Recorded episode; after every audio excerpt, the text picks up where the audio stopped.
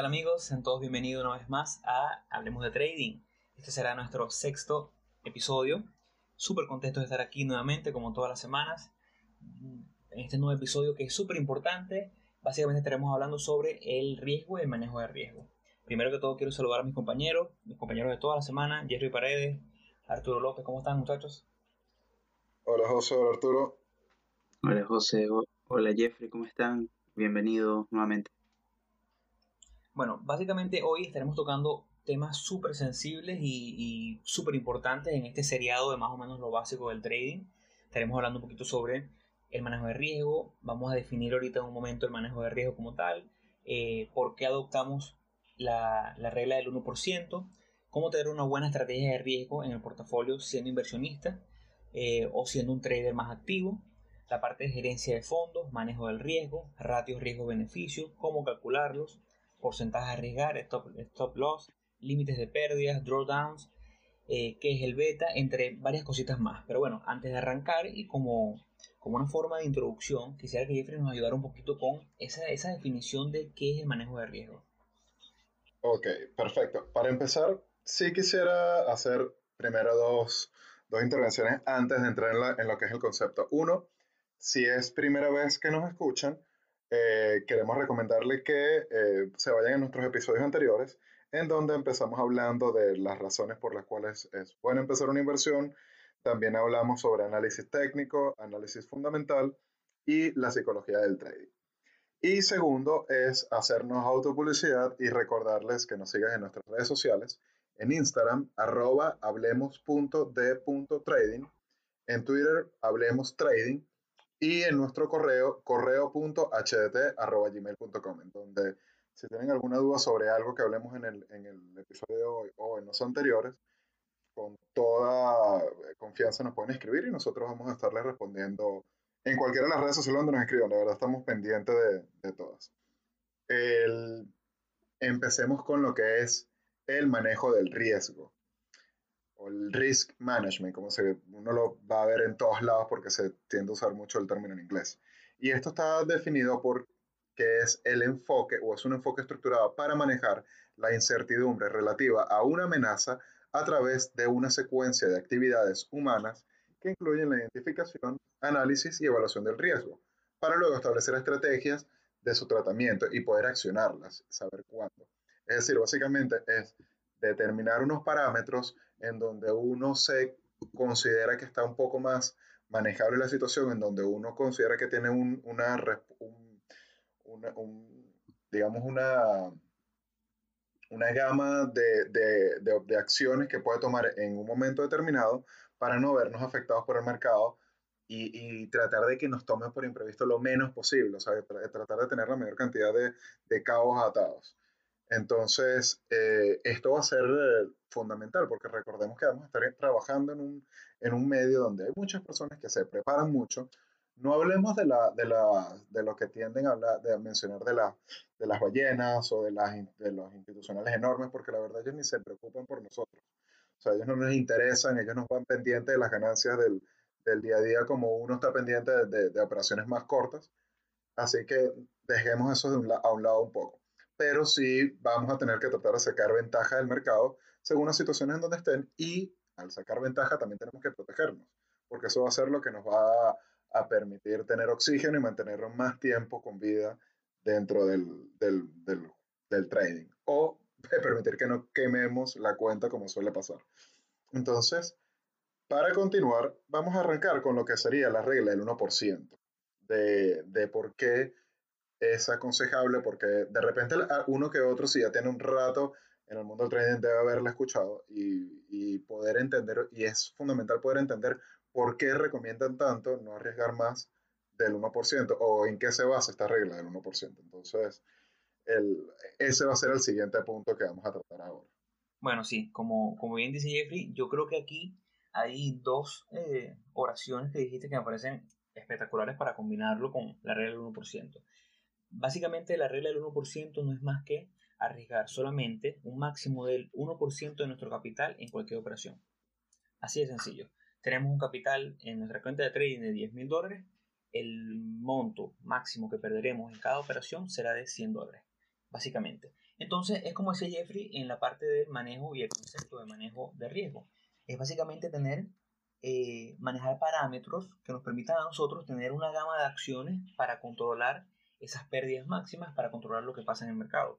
Si bien nosotros nunca tendremos control en el mercado, sí podemos tener cierto control sobre cuánto perdemos, eh, cuánto es lo máximo que vamos a arriesgar, etc. Entonces, detrás de, este, de esta razón por la cual adoptar la regla del 1%, hay, hay razones matemáticas y estadísticas.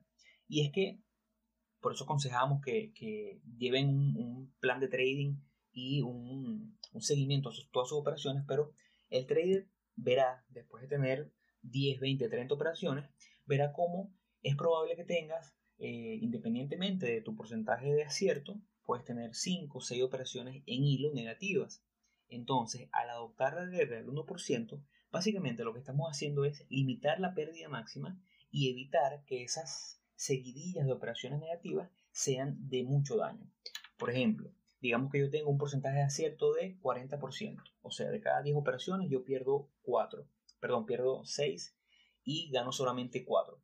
Entonces, básicamente, si yo arriesgo 1% en esas operaciones, puedo tener después de 10 operaciones 6 negativas y solamente será un menos 6% de mi capital.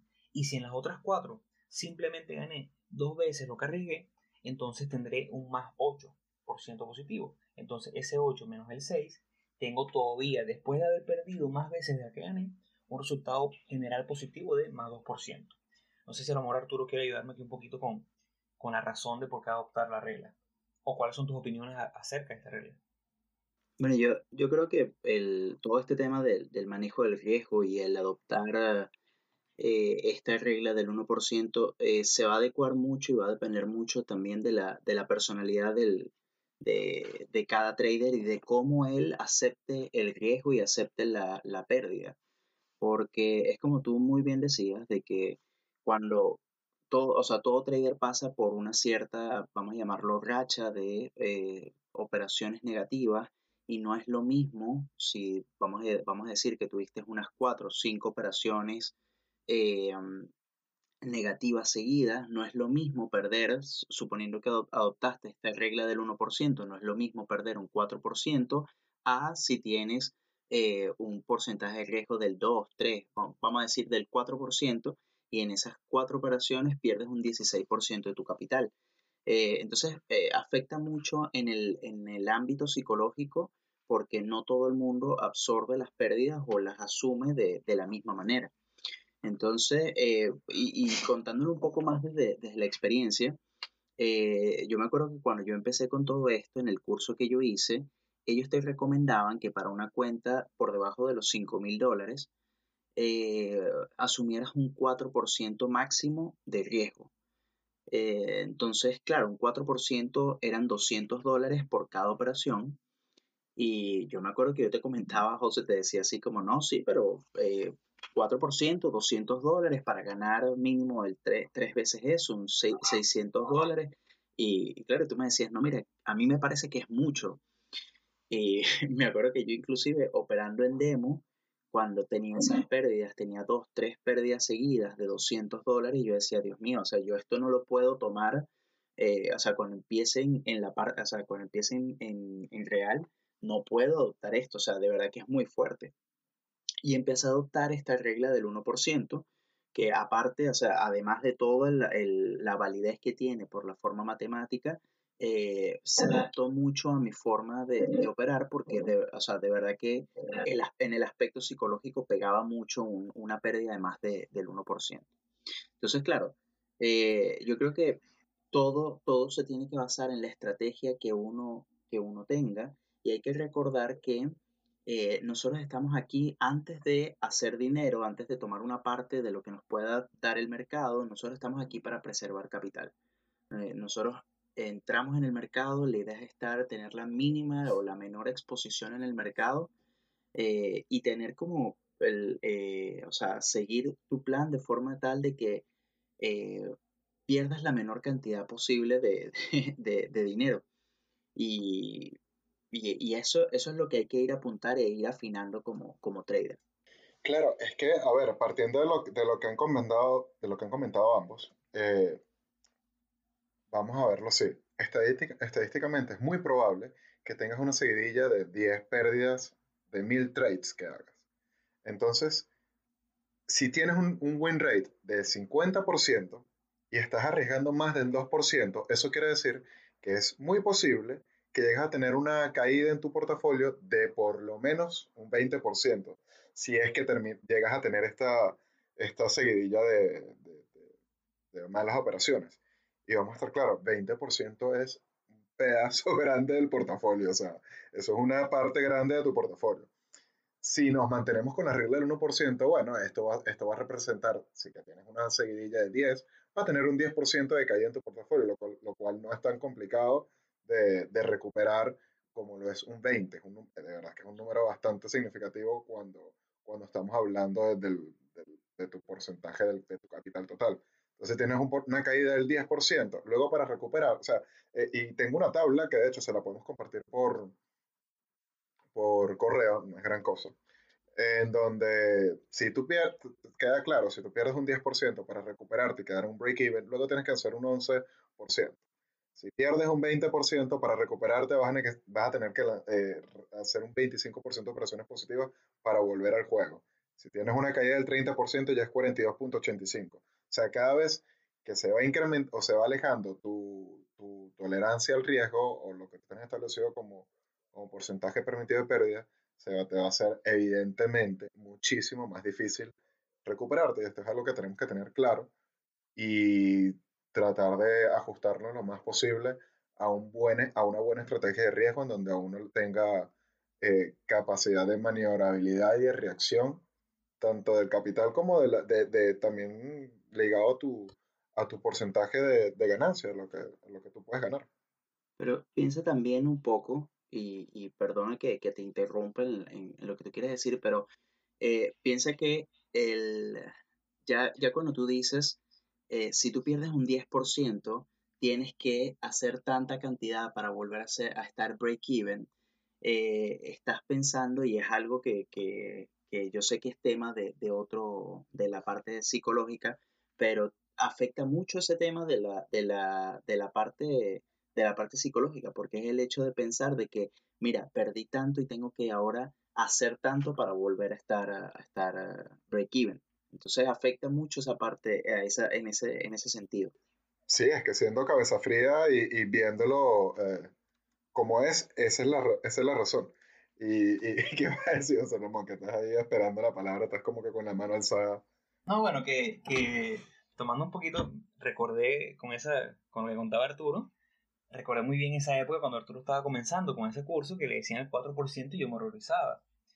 Porque me parecía real, como, como él ya ahora cuenta. Pero sí es recomendable que antes de que la gente que nos está escuchando adopte cualquier regla, primero tienen que testearla. Por eso que es necesario que, como ya hemos dicho, podemos compartirle, eh, si nos escriben al correo, podemos compartirle un, un sample, una, una hoja de Google Sheets o de, o de Excel, donde ustedes pueden llenar sus, todas sus operativas con la entrada, la salida, el porcentaje de riesgo y así tener cierta contabilidad de cómo van llevando las cosas. Entonces, ¿por qué le decimos esto? Porque si tú eres un trader que demostraste en las últimas 20, 30, 50 o 100 operaciones, demostraste que tú tienes un porcentaje de acierto de 55%, demostraste que eres capaz de limitar la pérdida en un 2% y cuando ganas, ganas por lo menos dos, tres veces eso, entonces a lo mejor, y eh, tus números dicen que es viable que tú adoptes una regla de un máximo de 2% por operación. Conozco traders que lo hacen y de esa manera maximizar de algún tipo la, la posible ganancia en cada operativa. Pero sí es recomendable que la gente comience testeando con 1%, si, si su apetito de riesgo se lo permite, a lo mejor 1.5 y después 2%. Pero ya más allá del 2%, estadísticamente es muy poco probable que sean rentables a largo plazo porque se complican muchísimo las cosas. Y si en algún momento, así si pases 20 operaciones ganando, si en algún momento entras en una seguidilla de, operaciones negativas, bueno, pasa lo que, lo que contaba Jeffrey, ¿no? Un menos 10, un menos 20%, que, que es súper difícil. Claro, yo entiendo lo que dice Arturo, que la parte psicológica, que ya es de otro tema, eh, juega un poquito ahí, pero si nos vamos nada más a los números, siendo cruel por así decirlo, es súper difícil perder 10% y después saber que tienes que hacer 11% solamente para quedar tabla. ¿no? no sé si, si, si, si pero es más o menos orientado a, eso. Pero bueno, dentro de todo esto, también hay otra realidad, y es que las personas que nos escuchan, que no están pendientes de hacer trading activo, sino que son inversionistas, también eh, necesitan adoptar una serie de reglas que les permita tener exposición al mercado, pero eh, tener su riesgo controlado. Entonces, por lo menos ustedes, ¿qué les recomendarían a las personas que, eh, vamos a tomar primero el ejemplo de los que son inversionistas a largo plazo y después hablaremos un poquito de los traders activos, ¿qué reglas o cómo adoptarían ustedes un, un manejo de riesgo una gerencia de fondos que se adapte a una inversión a largo plazo?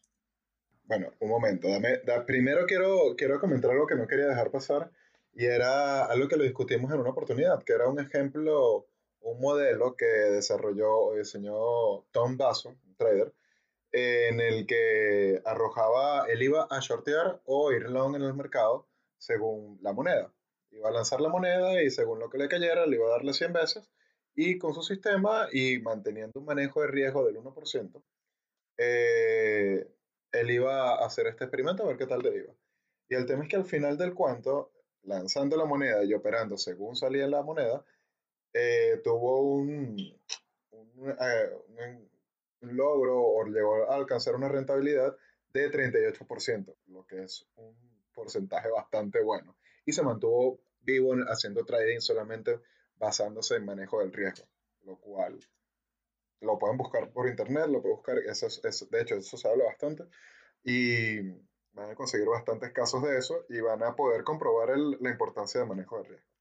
Entonces, ahora nos vamos con lo que estaba comentando José Ramón, de la gerencia de fondos, manejo de riesgo según un portafolio, a largo plazo o a corto plazo. Ahí eso ya va a ser algo que se va a adaptar muchísimo a la versión de riesgo de cada inversionista. Y tomemos en cuenta que aquí es complicado decir, mira, este es el portafolio ideal, porque ahí van a entrar en, juego muchos factores que van a estar desde qué tan, qué tan arriesgado va a ser la persona que quiere invertir, eh, como la edad que tiene, porque obviamente eso va a jugar un papel en, en, a largo plazo cuando ellos planean retirar estos fondos. Entonces, normalmente una persona que está buscando un portafolio que le genere más rendimiento va, va, a tender a irse por instrumentos de renta variable. Y para equilibrarlo lo puede ir balanceando con instrumentos de renta fija, como pueden ser los bonos, eh, de, los bonos, eh, el mercado de bonos. Pero ahí eso va a ser un juego que va a ir haciendo según la personalidad de cada quien. Por lo menos yo ahora tengo un portafolio en donde lo estoy basando 60% o lo estoy tratando de armar, estoy buscando armar lo que sea un 65% renta variable y ahí lo voy a ir subdividiendo y el resto va a ser eh, renta fija y dependiendo de instrumentos más o menos volátiles que, que se muevan. Eh, y aquí también va a venir un punto súper importante que vamos a tocar más adelante, que es el beta del mercado y la importancia de, de este factor. Pero, ¿cierto lo que quieres decir? Yo creo que de, la, de las mejores estrategias eh, para, para, un inversionista está el, tema de diversificar. Eh, yo creo que el, el, tanto si eres o sea, inversionista en, eh, haciendo trading o haciendo inversiones en, en, la bolsa o eres inversionista en negocios, en, en real estate, en, en, cualquier, en cualquier tipo de mercado, yo creo que lo, lo mejor está siempre en el, en el hecho de, de poder diversificar. Eh, cuando nos vamos a, a, la parte de inversiones en bolsa, eh, una buena manera, cuando haces inversiones a largo plazo, una buena manera de, eh, de disminuir o, o, tener esa, esa, buena gestión de, de, de gerencia de fondos y de manejo del riesgo es diseñando un portafolio que sea bastante conservador. Me refiero a bastante conservador es eh, el, el, hecho de en tu portafolio utilizar varios sectores. Estamos hablando de eh, usar sectores que son un poco más arriesgados, que son un poco más volátiles, como lo dijo Jeffrey, y otros sectores que son un poco más conservadores, que se mueven a, una, a un ritmo mucho más lento que el mercado, inclusive son inversamente proporcionales al, a, a ¿cómo son? Al, al mercado. Entonces, claro, te puedes, te puedes crear un portafolio que incluya tecnología, que incluya utilities, que incluya materiales, incluya eh, parte del sector financiero. Entonces, es un, es un, o sea, diversificas todo tu capital en ciertas acciones de forma tal de que puedas crear algo bastante, eh, bastante completo, que tenga como la visión completa del, del mercado. Bueno, y es que justamente cuando vas a tomar en cuenta este tema de la diversificación, no es solamente diversificar y ya, y irse por sectores o no, sino que hay que tomar en cuenta lo que son los riesgos sistémicos y los riesgos no sistémicos. En donde un riesgo sistémico puede ser lo que sucedió en el 2008, en donde todo el mercado colapsó, y bueno, por más diversificado que tengas tu portafolio, te ibas a ver, ibas a ver afectado. los riesgos no sistémicos vendría a ser algo eh, donde de repente inviertes por sectores y te puedes proteger tal cual como tú comentabas. Entonces vas a tener un poco más de maniobrabilidad. Eh, pero eso es algo que hay que tomar en cuenta y tenerlo en cuenta y tenerlo en mente en el momento de estar planificando el portafolio y, e ir armándolo. Y, y son cosas que uno le va a ir, siempre va a ir agregándole a, a, su estrategia, porque vamos a estar claros, uno nunca va a terminar de aprender y siempre va, a encontrar maneras de optimizar el rendimiento y de eh, gestionar de mejor manera el riesgo de, del portafolio. no, no, es que ya, disculpa, es que incluso el pasarte a cash en algún momento es una buena opción de manejo de riesgo. O sea, tomar la decisión de que el mercado está cayendo y tú tomar la decisión de vender tus operaciones y pasarte a cash, estás manejando el riesgo, estás gestionando, o sea, estás haciendo gerencia de fondo, estás tomando una decisión para preservar tu capital. Así es. Bueno, eh, tocando varios de los puntos que acaban de nombrar ustedes, eh, hablaron un poquito de diversificación. Yo en particular eh, veo la diversificación con, con cautela, ¿no? Si bien a los inversionistas a largo plazo les recomiendo diversificar, eh, creo mucho en esa, en, en, esa frase que anda por ahí que dice que la diversificación es un poquito para el ignorante. Y ojo, no quiero con esto causar polémica ni, ni lo digo a modo insulto, sino que obviamente, bueno, el que quiere concentrar un poquito más su portafolio debe entender y debe saber un poquito más sobre esa área que está concentrándolo. Pero sí considero que un inversionista puede, y nos vamos al punto más específico de esto, donde que, recomendamos nosotros, es eh, tomar tu portafolio y dividirlo en 5 o en 10 partes, preferiblemente en 5 partes, a mi parecer, eh, enfocarte en 5 sectores de mercado, como decía Arturo, meter tecnología, meter utilities, meter customer staples, diversificarlo de esa manera, de manera de que el inversionista a largo plazo, que no puede ver todas las semanas la fluctuación del mercado, eh, sabe que lo que gana un poquito eh, tecnología, a lo mejor se lo resta un poquito utilities, pero si tecnología cae y pasamos un momento difícil, eh, customer staples y utilities suben un poquito. Entonces de esa manera tiene un, un, como una ponderación que lo lleva de cierta manera positivo y le da exposición al mercado. Y dentro de esas posiciones, a cada posición siempre recomendamos, eh, independientemente de que no arriesgues 1%, sino por, el, por la naturaleza de inversionista, arriesgar a lo mejor 5%, 4%, pero darle un stop mucho más amplio. Siempre es importante que, que entendamos que una inversión a largo plazo, una acción que queremos tener por 5, 6, 7 años o por un año, dos años, no podemos darle eh, el stop tan ajustado que le damos a un day trade. Y ahora, pensando desde el lado de, de, trading más activo, ahí sí no creo mucho en la, o, no creo en la diversificación, porque creo que en lo particular yo me enfoco en una, dos o tres máximo operaciones eh, al mismo tiempo. Trato nunca de tener más de tres operaciones al mismo tiempo, porque trato que mi portafolio esté concentrado en esas dos operaciones que me gustan al mismo tiempo. Eh, trato de saber lo más que puedo sobre esas operativas y, y enfocarme en ellas. Pues no recomiendo que un trader activo que hace swing, trader, swing trading quiera tener al mismo tiempo 10, 12 operaciones, porque no vas a tener el tiempo para monitorear con claridad cada una de ellas y entonces al final se convierte en un desastre. No sé qué, qué opinan ustedes por ahí de eso.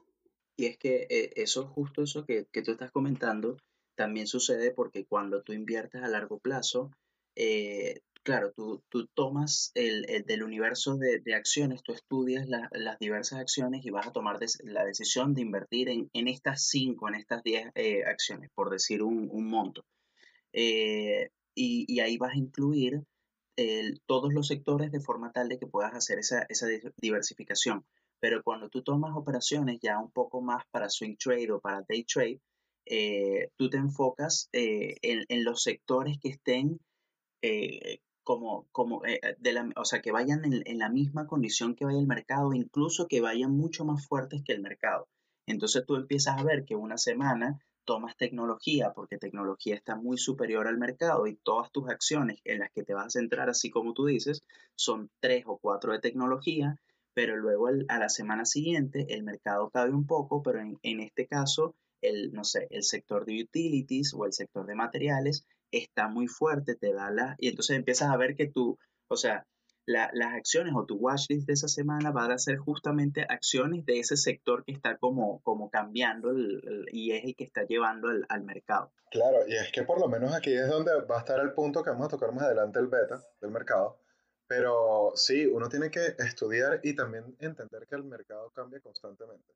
A ver, si nos vamos al, al caso de utilities, eh, podríamos entender que actualmente utilities tiende a ser un mercado bastante estable, no tiene tanta emoción como, como, otros, como otros sectores, pero si nos vamos a 1900, vamos a estar claros que en esa época el mercado utilities podía tener una eh, volatilidad enorme, o sea, el sencilla, la parte de, de, electricidad, el ver un bombillo de luz para ese momento era emocionante y eso movía los mercados y, y, y, y podría tener una reacción distinta. Recordemos que detrás de todo esto están las emociones humanas y, y a, a, esto es lo que queremos enfocar o queremos protegernos. Que, que normalmente uno tiende a dejarse llevar por emociones y, y, eso va a ser algo que va a influir muchísimo en los mercados. Claro. Ahora, eh, con este tema de el manejo del riesgo, cómo nos protegemos para eh, cuando hacemos acciones o cuando tenemos, eh, eh, o sea, para, para, estrategias de trading que son más activas, ya háblese de un swing trade, un day trade y, bueno, inclusive scalping o todas estas, todas estas operaciones o opciones de, de, o sea, estrategias que uno pueda, que uno pueda utilizar. Yo creo que, bueno, básicamente eh, la forma de, de, uno protegerse es utilizando lo, lo, que se conoce como, como un stop loss. Eh, um, que los stop loss son simplemente órdenes de, de venta eh, a, un, a, un, precio que uno determina que es con, en, el, en, el, punto donde tu operación o donde la teoría que tú propusiste se, se o sea, ya, ya se, te, se, se, se, me perdió la palabra. Donde queda invalidada tu hipótesis. Donde, que, donde queda invalidada. Entonces, claro, de aquí sale un concepto automáticamente que es todo lo que es la, la relación de riesgo-beneficio. Cuando uno eh, se genera un plan de trading para una operación, cuando tú generas un plan de acción para, para determinada operación, uno tiene que determinar cuál es el valor que tú vas a tomar de entrada, tienes que tomar cuál es el valor donde tú vas a tomar tu ganancia y tienes que saber cuál es el valor donde tú vas a colocar tu stop loss. Entonces, de esa forma, se crea esto que es llamado el, el ratio riesgo-beneficio, que es simplemente la relación que hay entre la cantidad que estás dispuesto a arriesgar y la cantidad que estás dispuesto a ganar. Entonces, nosotros, o por lo menos, por lo menos eh, en, en, mi caso, yo cuando hago operaciones de swing trading, trato de, de, establecerme un mínimo de 3 a 1. ¿Qué significa ese 3 a 1? Que si yo estoy dispuesto a arriesgar el 1%, estoy dispuesto a ganar el 3%. Entonces, eh, ese ratio uno lo define eh, dependiendo de, del, bueno, también de, dependiendo del alcance que pueda llegar o de, o de, lo que tú proyectes que la acción puede llegar o lo, la, la, operación que tú estás viendo.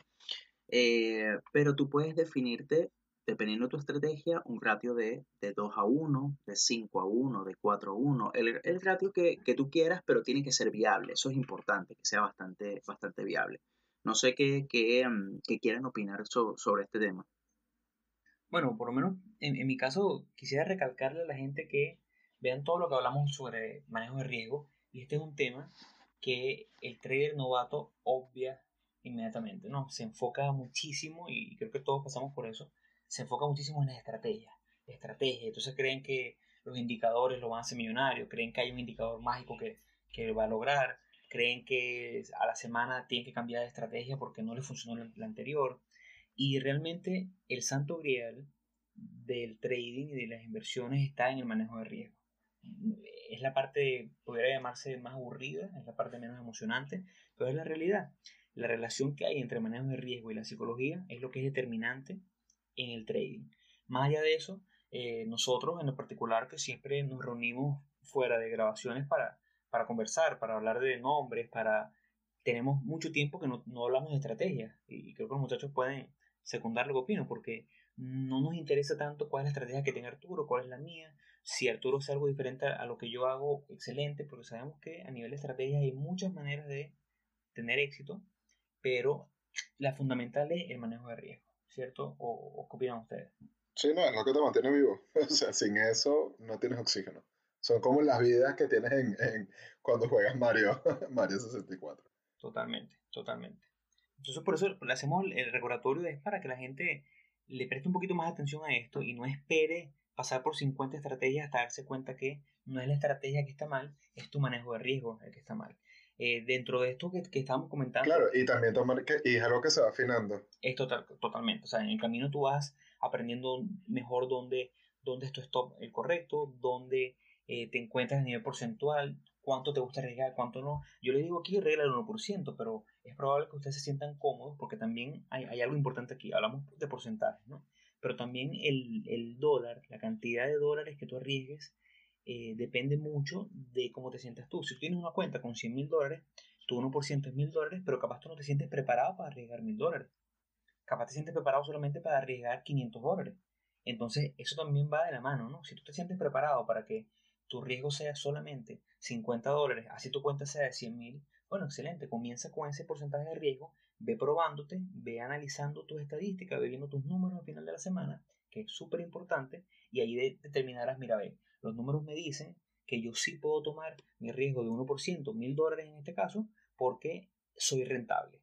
Pero todo esto viene con el aspecto del manejo de riesgo y la psicología apoyada por tu data. Sin, sin el estudio de la data es muy difícil que la gente vea los avances que, están teniendo. Bueno, y también hay otra cosa que, que, ya va dependiendo de la manera en la que operes y, y, y de, la, de, tu capital, porque también puedes no ser un 1%, sino una cantidad X de dólares y tú dices, mira, este va a ser mi eh, tolerancia al riesgo, más de esta cantidad de dólares no, no bajo. Y perfectamente puede servir, pero el tema es que sea algo que lo hayas estudiado, que lo hayas analizado y que en tus números, en tus cálculos, en tus hojas de Excel digas, sí, si mantengo esta, esta estrategia, puedo permitirme perder X cantidad de veces y eso conmigo está bien. También que eso, eso, eso varía dependiendo de las personas. Hay gente que, que le puede esperar o no va a aguantar eh, perder 10 veces seguidas, otros no van a aguantar 5, otros van disminuyendo sus, sus entradas uh, o la manera en la que van saliendo las operaciones según va perdiendo. O sea, pero el tema del riesgo sí es algo que, que vale mucho la pena estudiar y analizarlo a fondo porque eso es lo que te va a hacer manejarte como una empresa y mantenerte a flote cuando no, cuando no hayan buenos momentos, que es la idea de todo esto. Es que creo que el, que el, punto, el punto importante está en lo que tú acabas de decir, de que verlo como una empresa, verlo como un, eso, o sea, esto es un negocio al final de, de, de todo, o sea, eh, y le tienes que dar la seriedad y lo tienes que tratar como un negocio. Entonces, eh, y, muy bien como lo, como lo decía José, yo creo que tanto la parte psicológica como la gestión de riesgo eh, son de los dos pilares más grandes, más allá de el, el saber cuál es la, la, estrategia de entrada, cuál es la estrategia de salida. Yo creo que mientras tú tengas una buena psicología y manejes muy bien el riesgo, no, no, hay, no hay forma de, de, de, fallar. O sea, me refiero de que, que en el largo plazo eh, no, no lo vas a hacer rentable, que es la idea de, de todo esto. Bueno, bueno, por lo menos una de las cosas para que la gente tenga acciones que tomar ¿no? y tenga puntos y, y, salga de este podcast con, con algo en mano y diga, mira, esto es lo que puedo aplicar. Yo recomiendo que la gente se siente y haga en su plan de trading, que, que es fundamental, ¿no? y que creo que tenemos que dedicar un episodio completo solamente a definir qué tiene que incluir tu plan bien, bien sacadito. Eh, es importante que la gente defina cuántas operaciones, si, vas a hacer trading activo, eh, dígase swing trade, day trading, es importante que la gente defina cuántas operaciones máximas por semana puede tomar, cuánto riesgo máximo va a permitir perder a la semana. De esta manera, supongamos que tú tienes tu capital y tú dices, bueno, yo voy a tomar un máximo de dos operaciones al día un máximo de cinco operaciones al día, a la semana, perdón, y mi riesgo máximo que me permitiré perder después de una semana o en una semana completa será de 3%. De esta manera, lo máximo que tú vas a perder en un mes será 12%. De esta manera tú te verás, bueno, ok, yo sé que comienza un nuevo mes, estamos en octubre, lo peor que puede pasar en este mes es que yo pierda un 12%. De esa manera, tú tienes en la mente cuál es tu punto máximo y dónde tienes que retirarte. Muchas veces, eh, este 3% o 5% es algo normal, un cambio de ciclo en el mercado, o es parte de, ese, de esa de esa, eh, esas operaciones aleatorias en las cuales perdiste, pero muchas veces a lo mejor está pasando algo que no estás identificando y si tienes tres operaciones negativas seguidas de lunes a martes, bueno, a lo mejor es bueno que tomes el resto de la semana para respirar y para entender que eh, replantearte, ¿no? A lo mejor los nombres fueron los equivocados, a lo mejor estás enfocado en tecnología y esta semana hay una caída en el mercado y tecnología se está llevando también al mercado. Entonces, hagan eso, siéntense, definan cuántas operaciones máximas por día, cuántas por semana y cuál es el número que no va a permitir perder más de ahí antes de parar. Sí, eso, eso es muy importante. Eh, definir ese límite de, pérdidas semanales e inclusive el límite de pérdida eh, mensual. Eh, yo, por ejemplo, tengo un máximo de, 3%, yo creo que es bastante, es bastante similar al, que tú tienes, una pérdida máxima de 3% semanal y ya mensual máximo un 5 o 6% es lo que, lo que me permito lo que me permito perder.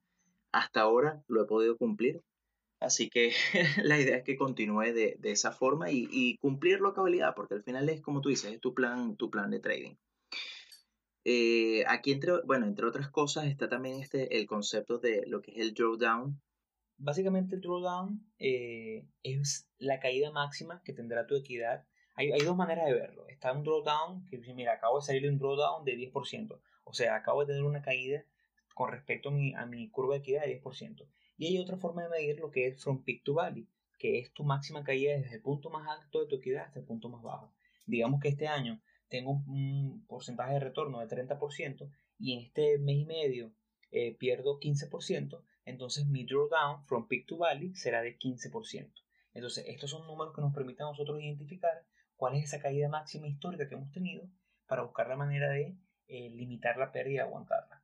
Hay una frase eh, súper buena que siempre me gusta repetirla de Peter Brand, que dice que eh, tu peor drawdown o, tu, o tu pérdida máxima es la que está por venir. Esto es una manera como que enfocarte en que siempre tú eres tu peor enemigo y no importa si perdiste 10% o si mañana perdiste 30%, el peor drawdown es el que está por venir. Eso te, te retumba en la cabeza como que ten cuidado porque tienes una capacidad enorme de hacerte daño. Este, el, manejo de riesgo es una línea muy fina, donde el 1% con mala psicología se puede convertir en una operativa que pierdas 30% en, un día. Entonces, bueno, es como un recordatorio vivo. Sí, bueno, y, y, totalmente. Y, hay que, inclusive hay que definir eh, reglas también del máximo. Bueno, reglas no, sino lo que voy de, en tus métricas y en tu, tu estimaciones, ver cuál es el draw, el drawdown que, que tuviste en el, en el año, que tuviste el, eh, en tus operaciones. Entonces es importante llevar ese, o sea, conocer el concepto y poder llevarlo en, en tus estadísticas. Totalmente, es que, es que una de las maneras de verlo es que, por ejemplo, ¿qué, qué utilizo yo? Yo uso eh, un riesgo variable. Mi riesgo variable significa que yo no siempre eh, uso un máximo de 1%. Muchas veces, cuando tengo 3, 4 operaciones en hilo negativas, entonces mi cuarta operación o mi quinta operación pasa a ser una operación de 0.75% de riesgo y la siguiente operación, si vuelve a ser negativa, es de 0.5%. Eso lo que evita es que después de 10 operativas negativas, yo no tenga un menos 10%, sino que tenga un menos 7%, menos 8%. Si yo veo que mi peor caída de equidad, mi, mi worst drawdown ha sido de 15% histórico, y yo voy en 15%, bueno, prendo en 5%, prendo las alarmas porque me estoy acercando a lo que puede ser mi peor caída histórica. Entonces, de esa manera digo, bueno, que estamos en octubre, eh, llevo 30% este año y de repente en un mes y medio perdí 15%, primero tuvo una pésima gestión de riesgo, pero bueno, vamos a cerrar el año aquí, vamos a relajarnos, a lo mejor ya, ya estoy saturado y por lo menos cierro positivo, ¿no? Arturo lo decía temprano y me pareció súper súper poderoso y es que eh, a veces la, la, la posición de irte 100% cash es eso, es manejo de riesgo, es sentir que tu operativa no está en el momento adecuado o el mercado no está en el mejor momento y tú decides, bueno, no voy a operar, no necesariamente siempre tengo que tener dinero en el mercado y me voy 100% cash para protegerme. Claro, al final eso es lo que te va a determinar si tuviste un buen año, si tuviste un buen año o un mal año, O si te tienes que despedir y ya, pues listo, estás despedido porque no sirves para esto, ponte a hacer cualquier otra cosa o estudia más. Totalmente, totalmente. Y bueno, yo creo que ya para, bueno, yo creo que ya para, para ir finalizando, queríamos acotar un poquito sobre, en el último punto, lo que es el beta, y queríamos hablar un poquito sobre eso, no solamente para, para que la gente lo use como, como un punto de relación con todo esto del riesgo, y buscar la manera que la gente lo adapte a lo mejor o a su estrategia o lo adapte a la forma en que va a llevar el manejo de riesgo y, creo que bueno, ese sería el último punto. No sé si, si me quieren ayudar ahí con el beta. ok, te voy a ayudar con el beta. Mira, eh, el beta es más que todo un indicador, es un indicador que sirve para mostrarte cuál es el comportamiento de la acción y qué tan, eh, qué tan correlacionada está esta acción con un índice. Normalmente se utiliza como índice de referencia el SP500. Entonces, a ver, normalmente uno va a ver si en los screeners en los que nosotros comentamos, más adelante le vamos a hablar un poco de, de, la manera en la que uno hace el screening, pero en la que uno hace la selección de las acciones. Pero ahí van a encontrar muchas veces que le indica el beta, que va a ser más 1, 0, menos 1, 2, 3, 4. Entonces, ¿qué es lo que quiere decir esto? 0, si el beta es de 0, quiere decir que no tiene mucha correlación con el mercado y esa acción se puede por donde le da la gana. El, ojo, esto tampoco es una medida que sea 100% real, verídica y que siempre va a ser así. Es una, es, esto nos va a indicar, esto eh, nos va a dar un patrón de cómo probablemente reacciona la acción. Ahora, si la acción tiene un beta de 1, quiere decir que tiene movimientos muy similares con los del mercado. Si tiene un beta mayor a 1, 2, 3, 4, quiere decir que sí se mueve es más o menos similar a lo del mercado, pero tiende a tener una volatilidad bastante más pronunciada.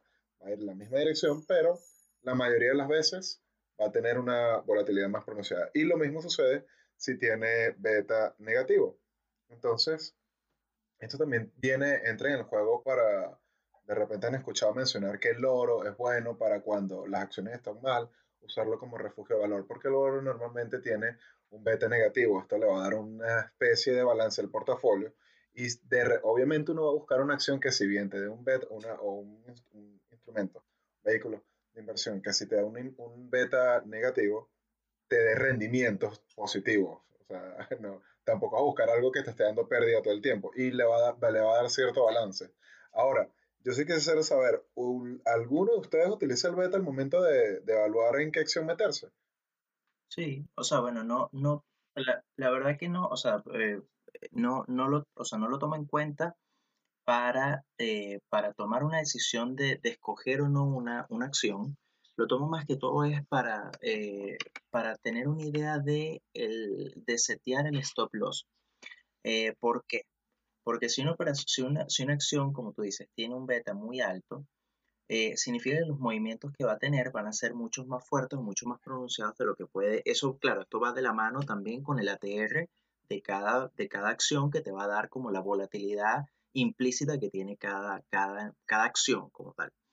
Eh, pero lo que te va a decir es, bueno, mira, esta acción se va a mover mucho más fuerte o mucho más débil que como, que como se mueve el mercado. Incluso cuando tú tomas eh, acciones de mercados, o sea, de, de, de, sectores que son como más conservadores, por decirlo de alguna forma, tú ves que el beta es es muy bajo, el beta es de 0,3, 0,4 y esas son acciones que tienen movimientos muy pequeños en comparación con el mercado. Tienen, o sea, tienen, eh, llevan, llevan, llevan, sí, llevan, llevan una pequeña correlación con, con, con el mercado.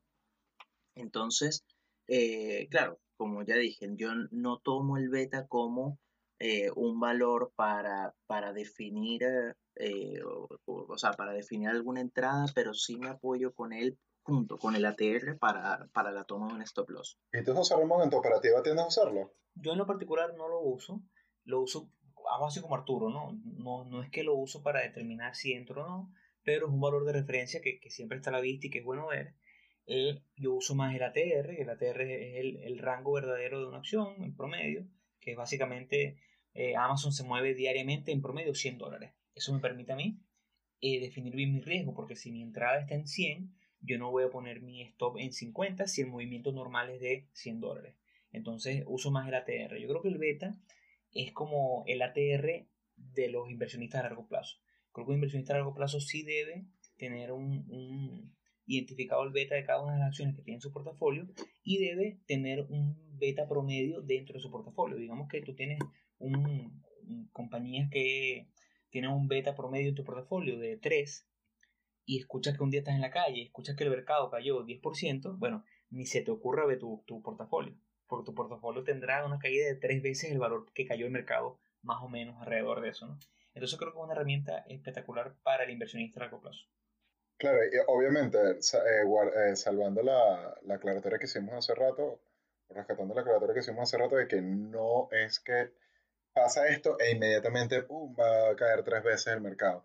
De hecho, me parece que la forma en la que se calcula el beta es como una regresión lineal, tomando en cuenta todos los valores o los porcentajes ganados en X periodo de tiempo o en un periodo de tiempo histórico. Y ahí, en base a todos estos comportamientos que ha ido tomando, se va tomando la, se, se calcula la pendiente de la, de la recta o de, lo, de la línea de todos estos puntos. No tengo totalmente claro, no soy matemático y no, no, no recuerdo la, el estudio que se hace a detalle. Sí, claro, pero, pero por ahí va, pues, por ahí va. Lo que pasa es que el beta, tú meterte en una compañía con un beta 3, ya te dice inmediatamente que es una compañía que tiene buenos movimientos, que responde bien a los movimientos del mercado. Si tú quieres, eh, si haces day trading...